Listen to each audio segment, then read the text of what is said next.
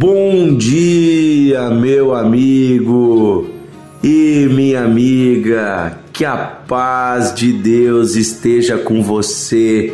Que o amor do Senhor esteja na sua vida, que o seu final de semana seja maravilhoso, cheio da presença de Jesus. Eu declaro um sábado abençoado para você.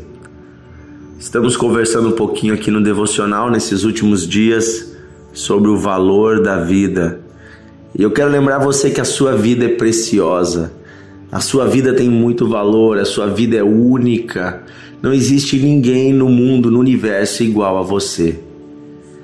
Se você tem condições, olhe para suas mãos. Olhe para os seus dedinhos. Você está vendo que existem marcas na sua pele bem fininhas, são as suas digitais. Você sabia que não existe outra pessoa em todo o mundo com as mesmas digitais de você? Não existe. Ninguém tem a mesma digital que você. Você é único a começar biologicamente. Mas também é único o propósito e o sonho de Deus para a sua vida. Cada pessoa foi sonhada por Deus desde o ventre da sua mãe.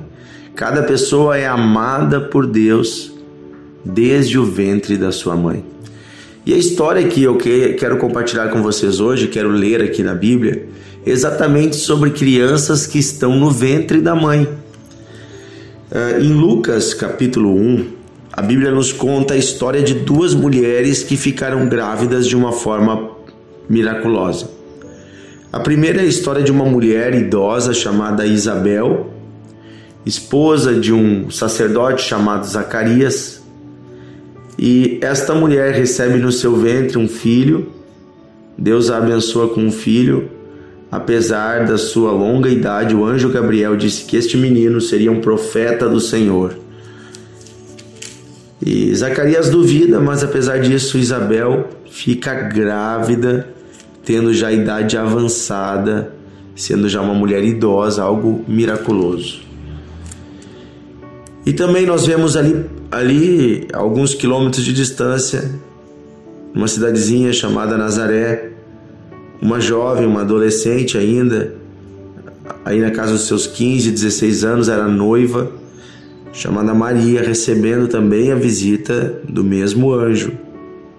E agora esse dizendo que sem a participação de um homem, mas única e exclusivamente pelo poder do Espírito Santo, Deus geraria o seu filho no ventre dela.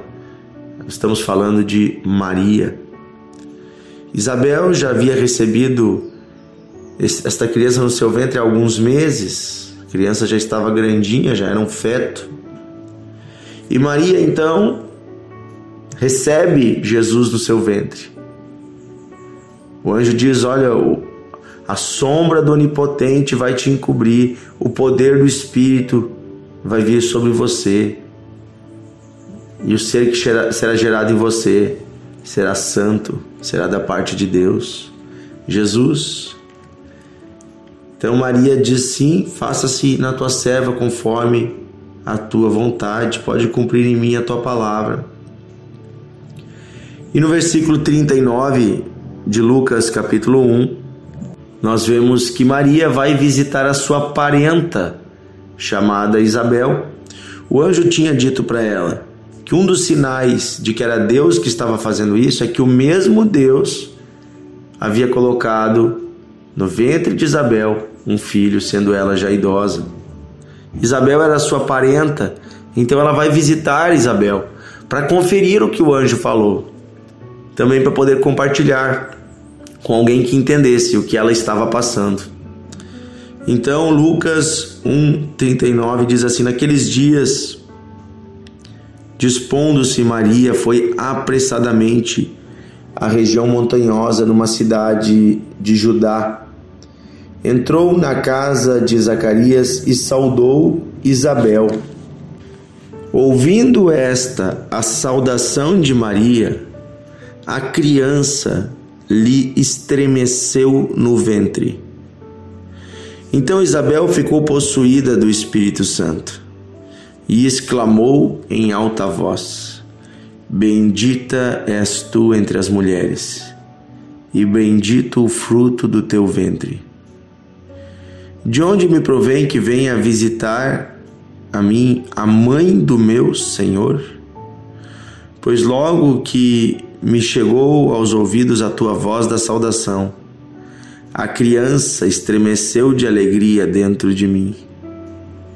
Bem-aventurada a que creu, porque serão cumpridas as palavras que lhe foram ditas da parte do Senhor.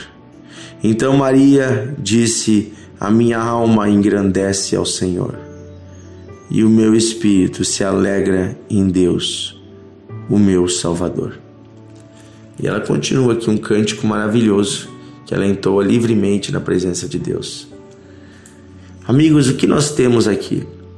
O encontro de Isabel e Maria.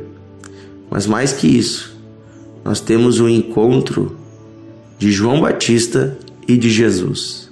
O primeiro encontro de João Batista no ventre de Isabel e de Jesus no ventre de Maria.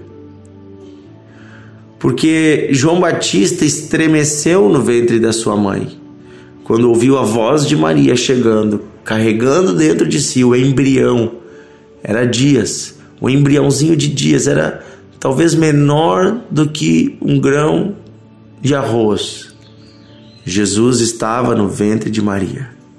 E ali nós temos o encontro de João Batista, o último grande profeta do Antigo Testamento, com Jesus, o Salvador, o gerador da graça salvadora do Novo Testamento.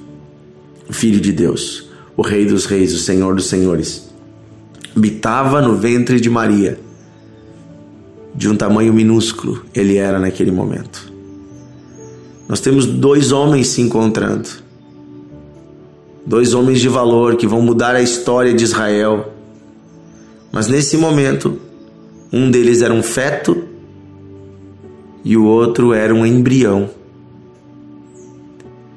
Mas já estavam vivos, inclusive saudavam, estremeciam e o poder de Jesus já era sentido naquele ambiente. O que essa história bíblica está nos falando é sobre a vida humana desde a sua concepção.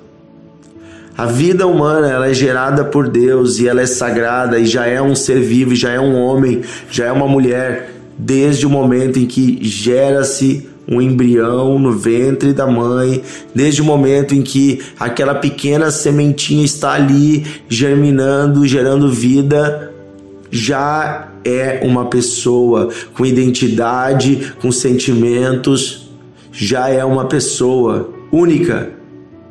Jesus não era um embrião, ele era o Cristo vivo já no ventre de Maria. João Batista não era um feto qualquer, ele era o João Batista único, único. Cada ser humano é único. Cada ser humano tem suas aptidões, seus talentos, seus desejos. Cada ser humano é gerado por Deus de um modo especial. Com esta palavra, eu quero dizer a, a todos aqueles que pensam que a vida é obra do acaso, que não, não é obra do acaso. A todos aqueles que pensam que um, uma criança no ventre da mãe, um embrião ou um feto não é ainda um ser humano. Gente, tem gente defendendo matar essas pessoinhas através do aborto. Que coisa horrível. Que coisa horrível. Um ser humano que não tem como se defender ser assassinado no ventre da sua mãe. Que coisa horrível. Isso é o ministério da morte. A morte não vem de Deus, Deus é Deus de vida. Deus gera a vida e Deus protege a vida. Por outro lado, eu quero dizer que às vezes acontecem gestações, gravidez, em momentos que a mulher não, não estava esperando, em momentos difíceis da vida. Eu sei que isso acontece. Quantas meninas engravidam sem estarem casadas? Quantas pessoas Mulheres engravidam e o seu namorado, seu marido, o, o seu companheiro lhe abandona, lhe deixa sozinha. Quantas pessoas engravidam estando numa situação de miséria, situação difícil, e às vezes pensam: o que, que eu vou fazer com essa criança? E às vezes pensam que estão até poupando aquela criança de um sofrimento. Estão poupando a sua própria vida de um sofrimento. Ou estão se poupando de uma vergonha, né? Talvez a menina às vezes tenha vergonha de chegar em casa e dizer para a mãe: mãe, estou grávida. Pai, estou grávida. Então, Maria também, ela não tinha um esposo, mas ela não teve vergonha de receber dentro de si o milagre da vida.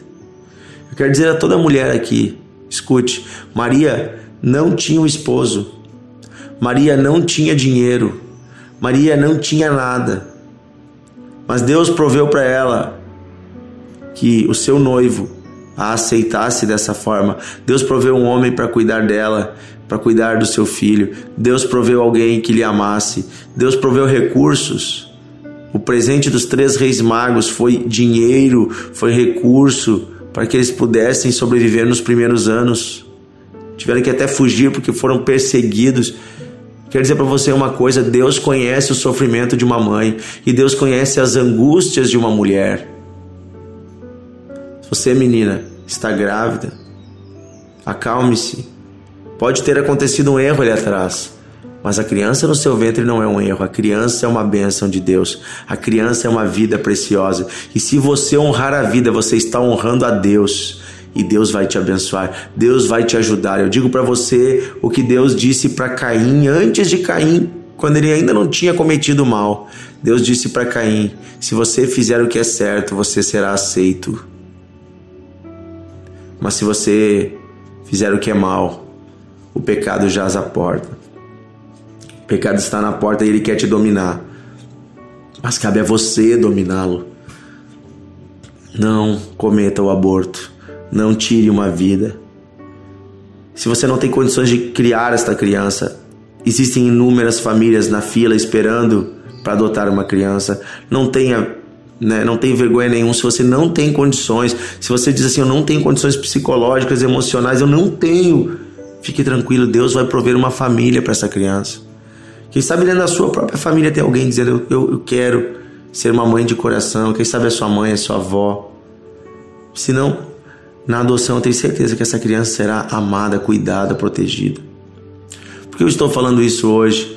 Porque há pessoas defendendo hoje, gente. Está em votação, está para ir em votação lá no Supremo Tribunal Federal uma ação judicial para tentar legalizar o aborto no Brasil e dizer que o governo, as clínicas, os hospitais teriam que fazer o aborto.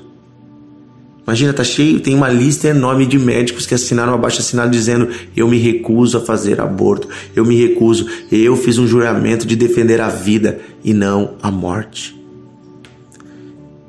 Que Deus nos dê graça, que Deus nos dê sabedoria, que a igreja se levante em oração. Em oração. Nós não queremos culpar ninguém, nós não queremos condenar ninguém. Nós queremos amar a mamãe e o bebê. Nós queremos amar as famílias em crise. Nós queremos amar e cuidar e proteger todas as pessoas. Você é acolhida, acolhido nos braços de Jesus. Vai dar tudo certo. Amém? Vamos orar, querido Deus e Pai, oramos hoje, pedindo que o Senhor proteja cada ser humano, cada bebê, cada vida preciosa já no ventre da sua mãe. Que cesse no nosso país este ministério da morte, este caminho, Senhor, egoísta ou movido pelo medo, pela vergonha, esse caminho, Senhor, da morte através do aborto. Nós pedimos hoje, Senhor, faz cessar a morte faz vir a vida. Traz vida a esta menina, a esta mulher, a esta pessoa que está na dúvida, esta pessoa que está sofrendo, traz vida, Senhor. Vida em abundância é o que eu peço, Pai. Em nome de Jesus, desperta para o valor da vida, o valor da sua vida e o valor da vida desta criança. Nos ajuda como igreja, Senhor, a, a combatermos o bom combate Senhor, eu peço, Senhor, que nessa cidade onde esse irmão está me ouvindo, amanhã tem eleições do Conselho Tutelar, eu peço que se elejam irmãos e irmãs em Cristo, que amem a vida e protejam as crianças no Conselho Tutelar. Desperta cada um de nós para ir amanhã, Senhor, votar nas eleições do Conselho Tutelar e que possamos encontrar irmãos e irmãs para fazer a diferença. É o que nós pedimos hoje, Pai, em nome de Jesus. Amém e amém. Que Deus abençoe você, meu amigo e minha amiga. Que se você passou por algo difícil, quem sabe no passado você errou, você cometeu um aborto, você prejudicou a vida de alguém, eu quero declarar para você uma coisa: Deus é Deus de perdão e misericórdia. Se você hoje pede o perdão de Deus, você já recebeu o perdão. Deus não está olhando o seu passado, Deus quer olhar daqui para frente. Daqui para frente é vida. Daqui para frente é vida em abundância. Amém? Esqueça o passado e viva uma nova vida em Cristo. Que Deus abençoe você. Um grande abraço e até amanhã.